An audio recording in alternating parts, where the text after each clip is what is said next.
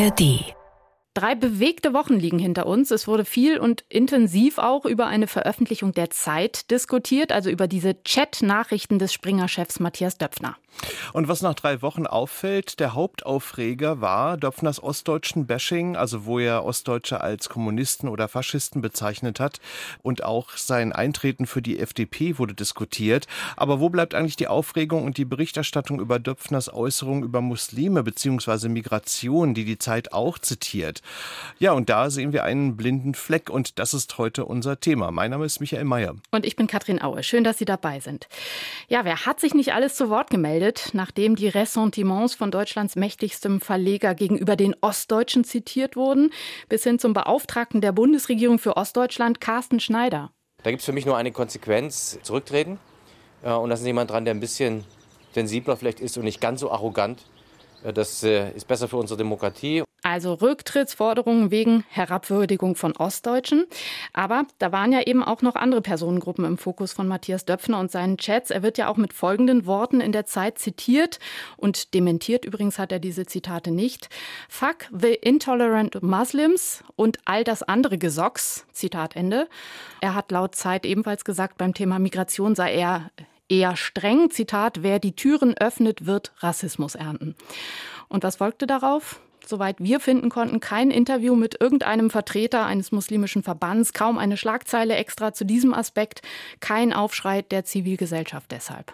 Ja, und was sagt uns das über die deutsche Medienlandschaft? Worauf wird der Fokus gelegt und worauf eben nicht in der Berichterstattung?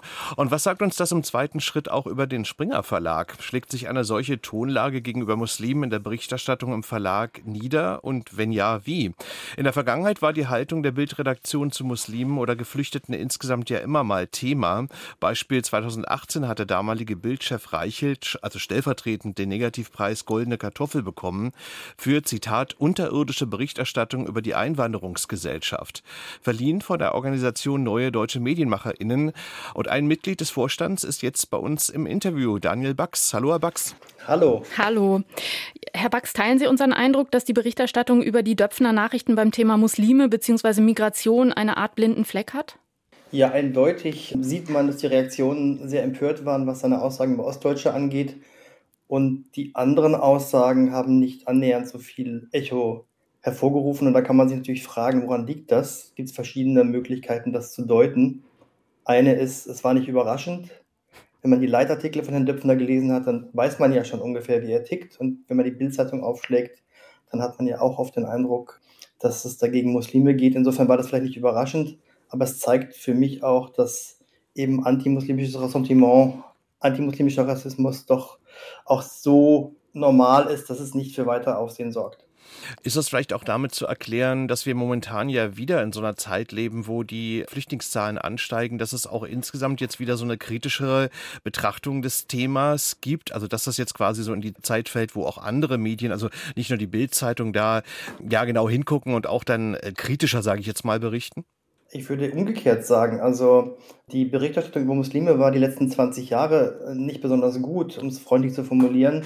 Und erstaunlich ist eben, dass jetzt, obwohl eine Million Geflüchtete kommen, die Berichterstattung doch eher gedämpft, positiv oder neutral ist. Also ich erinnere mich vor fünf, sechs äh, Jahren, eben nach dem Sommer der Migration 2015, da ging ja fast die Welt unter, weil eben eine Million Menschen kamen, aber es waren halt Menschen aus muslimisch geprägten Ländern wie Syrien. Und das trug sicher dazu bei, dass der Tonfall damals so alarmistisch war. Ich erinnere mich, schaffen wir das, war eine große Frage. Jetzt ist nicht mehr so die Frage, schaffen wir das? Jetzt ist die Frage eher, wie schaffen wir das so? Aber dass wir eine Million Menschen aufnehmen können und das auch getan haben, unbürokratisch, viel unbürokratischer als 2015, das hat sich ja gezeigt. Also ich finde erstaunlich, wie wenig alarmistisch der Tonfall heute ist im Vergleich zu vor äh, sieben Jahren. Und äh, das hat natürlich mit der Herkunft der Geflüchteten zu tun. Das könnte aber ja dann auch im Umkehrschluss bedeuten, dass Herr Döpfners Aussagen eigentlich in der Medienlandschaft hätten durchaus einen Aufschrei produzieren können, oder? Naja, eben nicht, weil eben die Ablehnung von Muslimen ist so tiefsitzend in der deutschen Gesellschaft, dass das eben gar nicht so eine Empörung hervorruft. Also es gibt Aussagen von Herrn Döpfner, die hat man nicht erwartet, Ich kann mich an keine Kampagne der Bildzeitung gegen Ostdeutsche erinnern. So, das ist vielleicht der Überraschungseffekt gewesen. Aber ich kann mich an viele Kampagnen erinnern, wo immer es um Muslime geht, ob es jetzt um Clankriminalität geht, die immer auf arabische Großfamilien zurückgeführt wird, also mafiöse organisierte Kriminalität oder der Kopftuchstreit oder was auch immer, äh, Islamismus, Ängste. Das sind ja Themen, die hat Döpfner auch schon in seinen Leitartikeln ausführlich ähm, behandelt. Also ich erinnere mich auch, dass er, äh, als das, der Anschlag auf die Synagoge in Halle war, in einem Leitartikel plötzlich von diesem Anschlag zur Migrationspolitik schwenkte und sagte, wir müssen die Grenzen zumachen. Und er hat schon öfters eben den Islam oder Muslime oder Islamisten, das ist bei ihm nicht so ganz trennscharf, für alles über dieser Welt verantwortlich gemacht. Also insofern, da war jetzt die Überraschung war nicht so groß, hätte aber trotzdem Empörung hervorrufen können, hat es aber nicht. Ja, ich meinte es so, wenn, wie Sie sagen, die Berichterstattung äh, zu Migration zurzeit eher gedämpft ist, dann hätte man ja jetzt sagen können, okay, die äh, Zitate, die Herrn Döpfner zugeschrieben werden in der Zeit, äh, könnten durchaus die eine oder andere Redaktion zum Nachdenken bringen. Ich hoffe, dass sie die Redaktion zum Nachdenken bringen. Aber wie gesagt, mein Eindruck ist, dass äh, Ressentiments gegen Muslime so verbreitet sind, allgegenwärtig sind immer noch, dass das gar nicht äh, für großes Aufsehen sorgt und deswegen auch gar nicht als Nachrichtenthema begriffen wird. Wie gesagt, es geht um Muslime und Geflüchtete aus muslimischen Ländern, die werden auch unterschiedlich behandelt als Geflüchtete aus der Ukraine zum Beispiel. Das heißt also, die aktuelle Migrationsdebatte dreht sich ja zum Teil eben um Geflüchtete aus der Ukraine. Da stellt niemand in Frage, dass wir die aufnehmen müssen und da auch möglichst großzügig sein sollten. Und bei den anderen aus anderen Ländern sieht es ein bisschen anders aus. Ist das vielleicht auch eine Folge der Tatsache, dass in deutschen Redaktionen immer noch weit überdurchschnittlich viele Menschen ohne Migrationsgeschichte arbeiten? Das ist ja auch ein Thema, das Sie beschäftigt. Also, dass die einfach nicht so sensibel auf das Schüren von Ressentiments gegen Muslime reagieren und das dann auch nicht zum Thema machen. Wie sehen Sie das? Ganz eindeutig. Also die neuen deutschen MedienmacherInnen sind gegründet worden zu einer Zeit so um die Sarrazin-Debatte herum. Und das war natürlich ein großes Manko damals, dass damals in der Redaktion kaum jemand, also praktisch niemand saß, der sich betroffen fühlte von dem, was Herr Sarrazin da von sich gab. Und insofern gab es damals eben große Debatten, ob man das jetzt sagen darf, was Herr Sarrazin sagen, da, sagen möchte über Muslime oder nicht. Und ähm, da wurde viel mit dem Argument der Meinungsfreiheit hantiert. Und der, im Spiegel und in der Bildzeitung gab es Vorabdrucke von seinem Buch.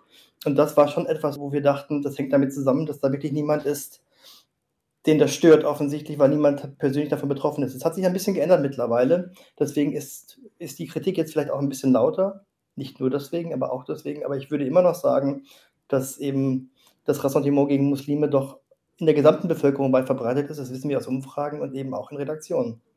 Herr Döpfner hat sich ja nach der Zeitveröffentlichung seiner Nachrichten zu Wort gemeldet und er hat betont, er hege gar keine Vorurteile gegen Muslime, halte aber den Islamismus, also die so wird er zitiert, terroristische Radikalisierung des Islam für eine Bedrohung demokratischer Werte und unserer Sicherheit. So gelesen klingt sein Zitat mit Das endet mit Gesocks, klingt ja schon etwas anders, oder? Natürlich. Und deswegen sage ich, das ist bei ihm nicht immer so trennscharf, um es freundlich zu formulieren. Also ich habe auch nichts gegen Boulevardjournalisten, aber ich habe was gegen die terroristische Radikalisierung, die dann äh, vielleicht in Gewalt gegen Muslime endet. Das in einen Topf zu werfen, ist schon, also wenn ich das sowas sage, dann würden Sie sagen, das ist jetzt ein bisschen platt und äh, verallgemeinert, aber da sieht man schon, also dass er das eben nicht so, nicht so scharf trennt. Und es gibt, ich meine, es gibt diese Opferhierarchie, dass bestimmte Opfer eben uns vielleicht näher sind der Mehrheitsgesellschaft und man deswegen Terror von muslimischer Seite vielleicht besonders kritisch betrachtet, Terror von rechts äh, nicht immer den gleichen, äh, das gleiche mediale Echo auf sich zieht. Ich äh, würde ganz gerne an der Stelle mal ein Beispiel bringen für eine problematische Berichterstattung der Bild-Zeitung. 2018 gab es einen ganz interessanten Fall. Da gab es einen Protest von Flüchtlingen in einem äh, Flüchtlingsheim in Elwang. Damals sollte ein Togolese abgeschoben werden und es kam eben zu Protesten der Bewohner und Bewohnerinnen. Und da hat die Bild-Zeitung wirklich auch sehr negativ berichtet. Und wir hören uns mal einen O-Ton an von Bild TV. Also Bild TV gibt es ja in dem Sinne jetzt heute nicht mehr, aber die haben den Fall auch aufgegriffen und da hören wir mal ganz kurz rein. Die Polizisten hatten dem Togolesen bereits in seinem Zimmer die Handschellen angelegt. Doch dann gerät die Situation außer Kontrolle. Mit Gewalt drängen die Bewohner die Polizisten dazu, die Handschellen wieder zu öffnen. Ja, sind Zustände, die man so in Deutschland noch nicht erlebt hat. Ein Mob von mehr als 150 Asylbewerbern geht auf Polizisten los. Das finde ich ein ganz interessantes Beispiel, auch insofern, weil einer der Flüchtlinge hat wirklich gegen die Bildzeitung und ihre Berichterstattung geklagt und hat auch äh, Recht bekommen. Also was ja relativ selten vorkommt. Haben Sie diesen Fall noch in Erinnerung? Also ist das so ein Beispiel für problematische Berichterstattung? Das ist sicher ein Beispiel. Also wir sehen einfach, dass damit zweierlei Maß gemessen wird, dass ein Mob auf Polizisten losgeht, wenn ich diese Formulierung benutzen möchte. Das ist ja so unüblich nicht. Also das ist bei verschiedenen Demonstrationen, Krawallen, Hooligans schon vorgekommen. Die Frage ist, ob man daraus gleich den Untergang des Abendlandes stricken muss oder ob man das eben als etwas Unangenehmes und zu kritisierendes betrachtet, aber eben nichts, was jetzt unsere Vorstellungskraft sprengt. Boulevard hat natürlich immer den Hang dazu, Sachen zu skandalisieren, zu dramatisieren, aber wir sehen natürlich, dass bestimmte Gewalt skandalisiert wird und dramatisiert wird und andere Gewalt bagatellisiert oder gar nicht wahrgenommen wird. Also ich sage mal jetzt mal Reichsbürger oder Corona-Gegner haben sich auch schon auf Demonstrationen auf eine Art und Weise verhalten, die kritikwürdig ist. Da war die Kritik auch gerade aus Seiten der Bildzeitung nicht so laut. Wenn Muslime sowas machen oder wenn Flüchtlinge sowas machen, wird damit anderem Maß gemessen. Und das sehen wir auch schon allein bei der Art und Weise, wie der Begriff Terror verwendet wird. Also ähm, wir hatten diesen Fall jetzt in Hamburg, wo ein Zeuge Jehovas in der Kirche Menschen erschossen hat. Das wird aber auch nicht nur in der Bildzeitung, sondern durch alle Medien hindurch als Amoklauf bezeichnet. Ich verstehe das überhaupt nicht. Der Mann hat sich religiös radikalisiert und hat aus ideologischen Gründen Menschen ermordet. Wenn das ein Muslim gewesen wäre, hätten wir nicht eine Sekunde gezögert, das Terror zu nennen. Und wir nennen ja schon Messerattacken, manchmal terroristische Attacken, ohne genau zu wissen, was der Hintergrund ist, wenn wir wissen, dass der Täter möglicherweise einen muslimischen Background hat. Also da sehen wir schon so eine Ungleichbehandlung und ein unterschiedliches Framing von Sachen, die eigentlich vergleichbar sind. Ihre Organisation hat ja 2018 der Bild-Zeitung bzw. dem damaligen Chefredakteur Reichelt die goldene Kartoffel verliehen wegen der Berichterstattung über die Einwanderungsgesellschaft. Sehen Sie eine zeitliche Entwicklung im Verlag oder bei der Bild-Zeitung speziell? Man sagt ja immer, über die Chefredakteure entwickelt sich das ja doch nochmal unterschiedlich. Eindeutig. Also was sehr interessant ist, ist, dass 2015, als eine Million Menschen nach Deutschland kamen, eben aus Syrien und dem Irak, da war die Stimmung anfangs ja genauso wie gegenüber den Geflüchteten aus der Ukraine. Und selbst die Bild-Zeitung hat unter Kai Diekmann damals zumindest eine Woche lang Refugees Welcome getitelt. Das kann man gar nicht mehr sich vorstellen heute, aber das war so. Also es gab eine große Hilfsbereitschaft und eine große Willkommenskultur. Und erst in den Wochen darauf kippte die Stimmung oder wurde gekippt und es wurde in Zweifel gestellt, ob das zu schaffen ist, je mehr Leute kamen. So. Und dann hat auch die Bildzeitung ihren Kurs geändert. Herr Diekmann ist gegangen. Ich denke auch deswegen, weil das nicht so erfolgreich war in publizistischer Hinsicht, wie man das vielleicht in dem Moment gehofft hatte. Und unter Reichelt hat sich die Bildzeitung radikalisiert. Das muss man so sagen. Da wurde dann nochmal parallel zum Aufstieg der AfD alle Register gezogen, der Angst, der Panikmache und der Hetze. Und das hat sich sicher auch teilweise ausgezahlt finanziell gesehen, weil die Bildzeitung dann, ihr Profil schärfen konnte auf dem Rücken und auf Kosten von Minderheiten. Na, die Frage ist auch, weil Sie das gerade erwähnen, ob die Bildzeitung nicht im Laufe der Jahre, ich sag jetzt mal, so eine Art Monster da geschaffen hat, also dass die Leserschaft auch so eine Berichterstattung erwartet, weil was Sie gerade eben gesagt haben, also ich habe nämlich auch gehört, dass unter Diekmann, als damals diese positive oder positivere Berichterstattung äh, gefahren wurde, dass es da wohl auch seitens der Leser wohl auch Proteste gab und dass die ihnen, dass es denen zu, zu positiv war.